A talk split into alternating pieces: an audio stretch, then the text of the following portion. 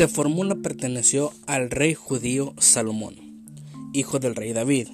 Este último se dice que antes de morir transmitió sustanciales conocimientos de los cuales se cuenta que tuvieron que ver con demonios y los famosos genios o también nombrados Dijin, pero sobre todo con conocimientos obtenidos de su dios Yahvé. Así es amigos, el día de hoy les contaré del increíble y del fabuloso anillo del rey Salomón, el llamado el rey sabio.